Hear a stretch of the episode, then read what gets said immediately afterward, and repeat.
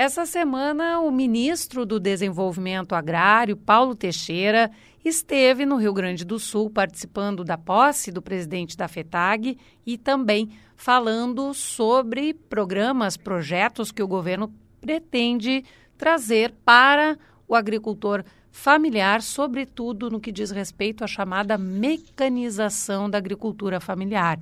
E ele conversa conosco aqui no Campo Lavoura. Ministro, muito bom dia. Eu queria agradecer a sua presença e já vou começar lhe perguntando sobre esse projeto de mecanização da agricultura familiar.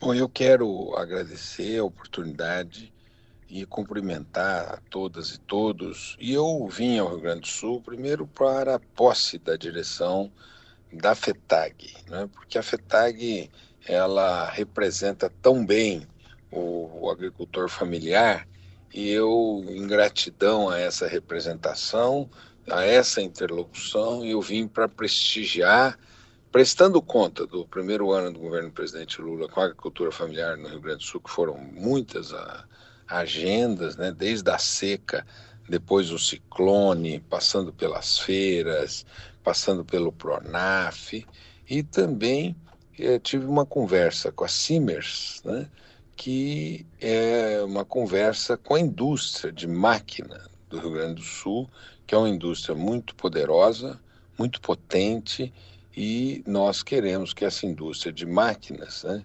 possa ajudar um desafio do governo do presidente Lula, que é de aumentar a mecanização na agricultura familiar, a tecnificação e a mecanização porque nós estamos vivendo transformações muito importantes e o agricultor quer sair da enxada, diminuir a penosidade e ter máquinas que possibilitem uma maior produtividade, possibilitem que ele também ganhe em lucratividade e possa é, ter uma melhoria na sua qualidade de vida. E aqui no Rio Grande do Sul, a indústria é muito grande, muito diversa, e nós viemos, tem, além do MDA, veio a FINEP, né, com uh, uma linha especial de financiamento e também um edital junto com o Ministério de Ciência e Tecnologia para a modernização e a diversificação da linha de produção de máquinas e equipamentos, implementos agrícolas.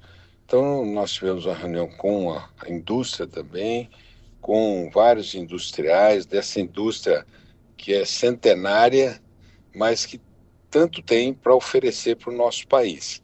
E o que a gente veio trazer hoje aqui é linha de financiamento, ao mesmo tempo uma convocação para a gente atender a essa ideia de aumentar a mecanização e ver como aperfeiçoar os instrumentos existentes de financiamento, de apoio para o agricultor familiar é, é, poder se mecanizar. Hoje é muito baixa a mecanização do agricultor familiar no Brasil, chega a 18%. Então, ao mesmo tempo que é um problema, é uma oportunidade também para a mecanização e para a indústria brasileira produzir equipamentos para esses agricultores de todo o Brasil. Então, foi esse o chamado que fizemos na Simers. Ministro, o senhor falou na questão da ampliação e do baixo percentual. Quando o senhor fala que é só de 18%, isso significa o quê? Adesão? Porque ah, me parece, do ponto de vista assim, de quem acompanha, principalmente a indústria também, o senhor mencionou o Rio Grande do Sul, que é, tem uma parcela importantíssima, 60% da produção de máquinas sai aqui do estado me parece que não é falta de tecnologia, parece que é falta de fazer essa tecnologia chegar lá na ponta. Minha dúvida é, é com relação a esse percentual. E se de alguma forma vocês conseguem, conseguiram ou conseguem mensurar se há alguma região em que essa mecanização ela é mais necessária do que em outra. Olha, olhando o mapa da mecanização no Brasil, você percebe que as propriedades mais mecanizadas estão no sul do país. Por isso nós precisamos expandir essa mecanização mais para o sudeste. O São Paulo tem um comportamento parecido com o Paraná e o Rio Grande do Sul. mas você precisa expandir essa mecanização para Minas Gerais, Rio de Janeiro, Espírito Santo, como também para o Centro-Oeste, Goiás, Mato Grosso do Sul, Mato Grosso, e também para o Nordeste e para o Norte. Então, nós temos quase que um país inteiro a ser mecanizado, e é por isso que a mecanização é baixa. Né? E o Rio Grande do Sul desenvolveu uma indústria moderna de máquinas né? e aceita esse desafio. É um desafio que o Rio Grande do Sul está preparado para atender. E é por isso que a gente quer é, discutir para ver como, onde estão as falhas, né? É, como é que a gente desenha melhor os nossos financiamentos. É importante dizer que do ano passado para esse ano, durante o primeiro ano do governo do presidente Lula, a gente aumentou a mecanização no campo no Brasil. Mas nós gostaríamos de aumentar numa velocidade maior. E para isso nós estamos conversando para ver quais são as lacunas para que as pessoas possam comprar máquinas. Nós estamos achando que uma das principais lacunas se devem, em primeiro lugar, à falta de um fundo de aval. Porque o agricultor quer comprar, às vezes ele tem renda para pagar, mas ele não tem como dar garantias para as instituições financeiras. Então, esse é um desafio que a gente está debruçado para ver como resolve. Um segundo desafio é aumentar o valor do financiamento para o pequeno e aumentar também a renda que ele possa acessar esse financiamento mais subsidiado. Então, sobre isso que nós estamos debruçados para ampliar a velocidade, aumentar a velocidade da mecanização no nosso país. O senhor tocou num ponto que é fundamental, né, ministro? E não é uma realidade deste governo, ela já é dos últimos anos, que é a questão do cobertor curto do, do, dos recursos públicos. E, de fato, se viu um movimento na questão do Plano Safra e das linhas que são subsidiadas em que se foca em fornecer esse subsídio a quem realmente tem necessidade de acessá-lo, que é a produção familiar. Mas a gente também viu nesses últimos anos um cobertor tão curto que às vezes passa um, dois meses e a gente já tem linhas suspensas porque não tem recurso suficiente. Como que lidar com essa, porque me parece um fator importante dentro dessa equação da mecanização. O senhor mencionou o fundo de aval e o aumento né, do valor de financiamento, imagino que também do teto, que são duas, duas questões que a própria FETAG coloca, né? Mas essa questão dos recursos, da limitação de recursos públicos utilizados nesses financiamentos, como que resolver isso? Olha, na distribuição que nós fizemos dos recursos para as instituições financeiras, praticamente todas ainda têm recurso, exceto duas, exceto o Banco do Brasil e o BNDES. E nós já estamos, fizemos, assinei uma carta ontem pedindo ao Ministério da Fazenda 3 bilhões para é, completar os recursos dessas duas instituições financeiras. Enfim, o presidente Lula, quando lançou o Plano Safra, disse: podem comprar máquina que não vai faltar dinheiro. Então, ele tem suplementado os valores para não faltar durante todo o fluxo do Plano Safra da Agricultura Familiar. Esse edital que o senhor mencionou, né, que está se trabalhando, se costurando, ele refere-se a esse fundo de aval, que seria um desafio que o senhor coloca na mecanização? Não, são dois editais. Um, o fundo de aval está sendo trabalhado no âmbito do Banco do Brasil. Banco do Brasil que está desenhando esse fundo de aval. Ao mesmo tempo, eu estou estimulando os estados a também desenhar os seus fundos de avais. Eu conversei já com o governador Eduardo Leite, com o secretário Santini, e eles então estão dispostos a estudar a possibilidade de criação de um fundo de aval aqui no Rio Grande do Sul. Outra coisa é esse edital para inovação que está sendo lançado pela FINEP. Ele é um edital cujo o, investimento ele é praticamente a, a, a fundo perdido, ele é um fomento. É, isso até 30 de março sai esse edital. E tem uma terceira linha é, de, do próprio é, da própria Ministério da Ciência e Tecnologia, da FINEP, que é para as grandes empresas na área de inovação. Então, esse recurso tem muito dinheiro e esse recurso está disponível também para as empresas investirem em inovação, em desenvolvimento de produtos. Ministro, um outro ponto que eu gostaria de abordar com o senhor, que é em relação a uma atividade muito, muito tocada pelo produtor familiar, que é a produção de leite. No ano passado, esse assunto já chegou à sua mesa, né, ministro? Porque o Rio Grande do Sul, os produtores viveram uma crise muito intensa com a queda no preço e com um volume eh, percentual, um aumento percentual muito expressivo das importações de lácteos do Mercosul. E uma das questões que se colocou e que o governo federal sinalizou interesse, inclusive por meio da, da Conab, de fazer essa, essa, esse estudo, era na possibilidade de se criar algum tipo de subsídio, como faz a Argentina para os seus produtores. Como que está essa questão? Existe alguma perspectiva disso sair do papel em 2024? Pois é, o, o governo passado ele tentou fazer o combate à inflação por meio da abertura do mercado não só para o Mercosul, para o mundo inteiro. E eles, eles é, baixaram um decreto em maio de 22 e outubro de 22, abrindo o mercado de lácteos e de derivados. Né? Nós revogamos essas duas medidas no ano passado.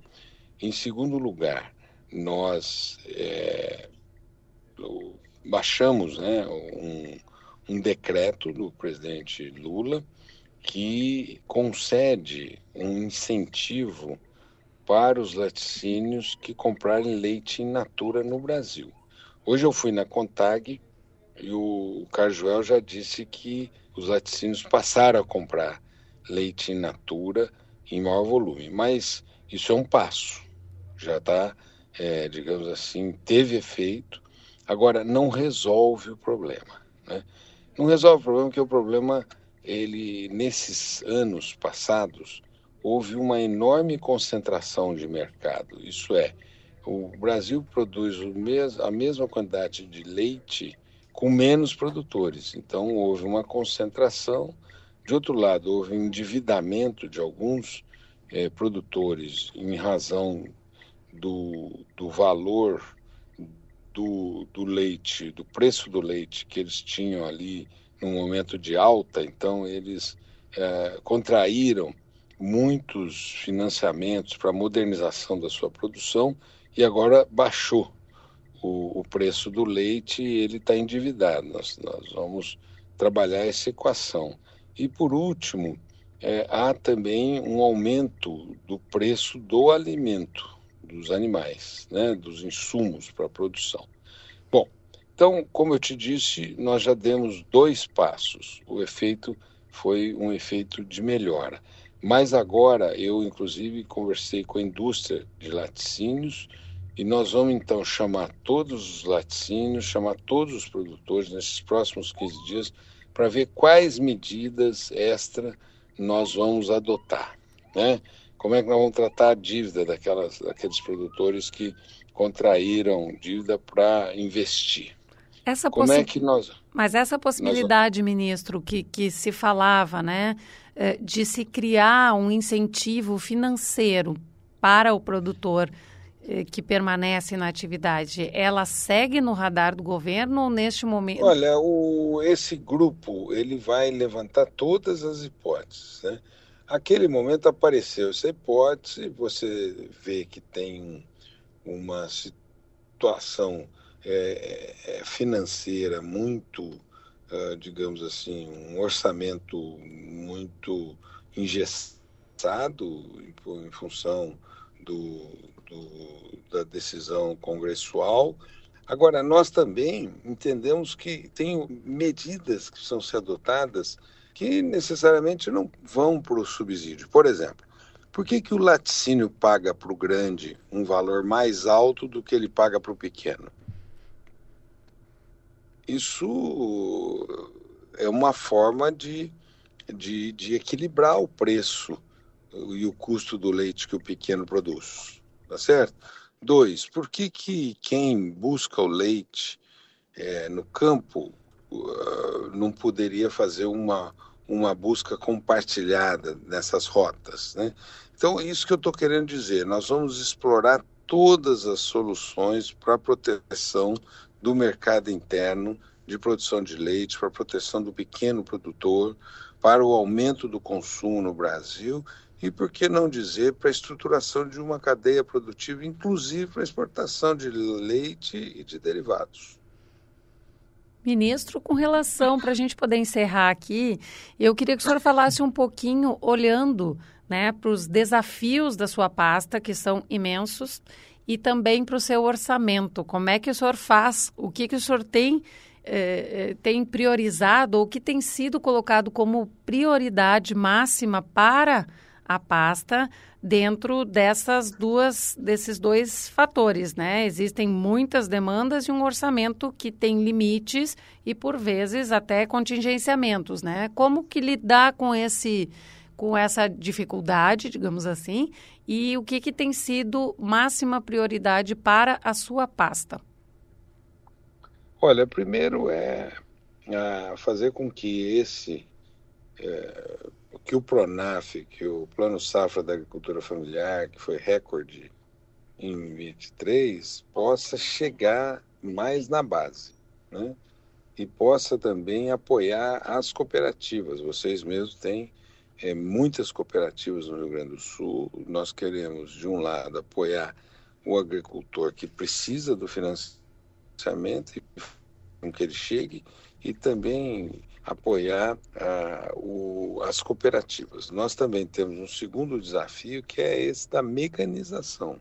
No programa Mais Alimentos, cujo recurso está no Pronaf. Então, esse, esse recurso já está mais ou menos equacionado, não tem como ser menor de um ano para o outro. Então, nós vamos manter no crescimento. Um terceiro grande programa que nós temos é um programa de assistência técnica extensão rural, que é grande desafio desse ano é a estruturação de um programa nacional de assistência técnica extensão rural e equacionar o seu financiamento. Eu vejo inúmeras oportunidades de equacionamento desse financiamento. Né? Um quarto programa é um programa de apoio às cooperativas, não só as cooperativas existentes, que precisam ser fortalecidas, como aquelas cooperativas que possam ser formadas. Né? E aí vocês aqui do Rio Grande do Sul têm muito a ajudar o Brasil, porque vocês têm um saber nesse tema enorme.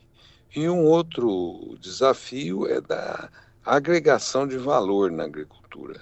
Agregar valor na agricultura, agroindústria, é muito importante. Né? Então, eu vejo esses como os desafios principais, somados a um outro tema: como enfrentar as mudanças climáticas, como aumentar a resiliência, como fazer uma agricultura de base agroecológica com bioinsumos e assim enfrentar uma transição de uma de uma agricultura de base química para uma agricultura de base biológica.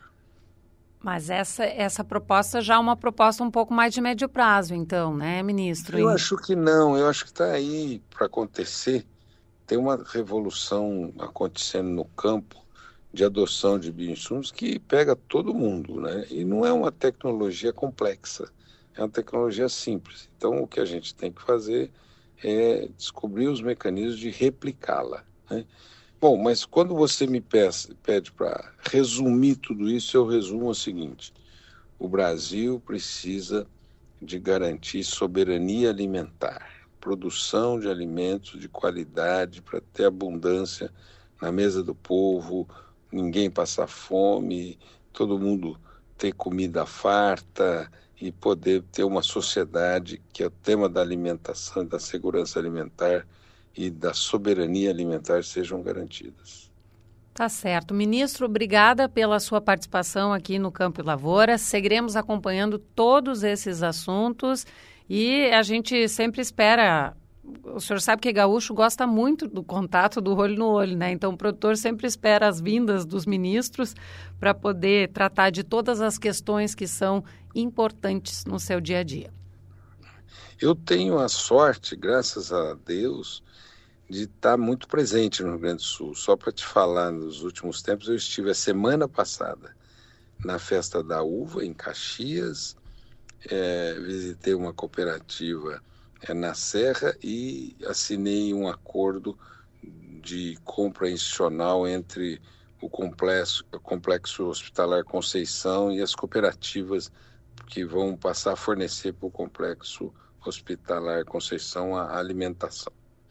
Agora, hoje, vim para a posse do Carjoel da Contag, da direção da Contag, e fui na Simers. E a semana que vem estou na feira em Não, não, não Me, me Toque. toque. Uhum. Então, só nessas três semanas é Rio Grande do Sul na veia. Tá certo. Obrigada, ministro. Obrigado, um abraço a você e todos os ouvintes da Rádio Gaúcha.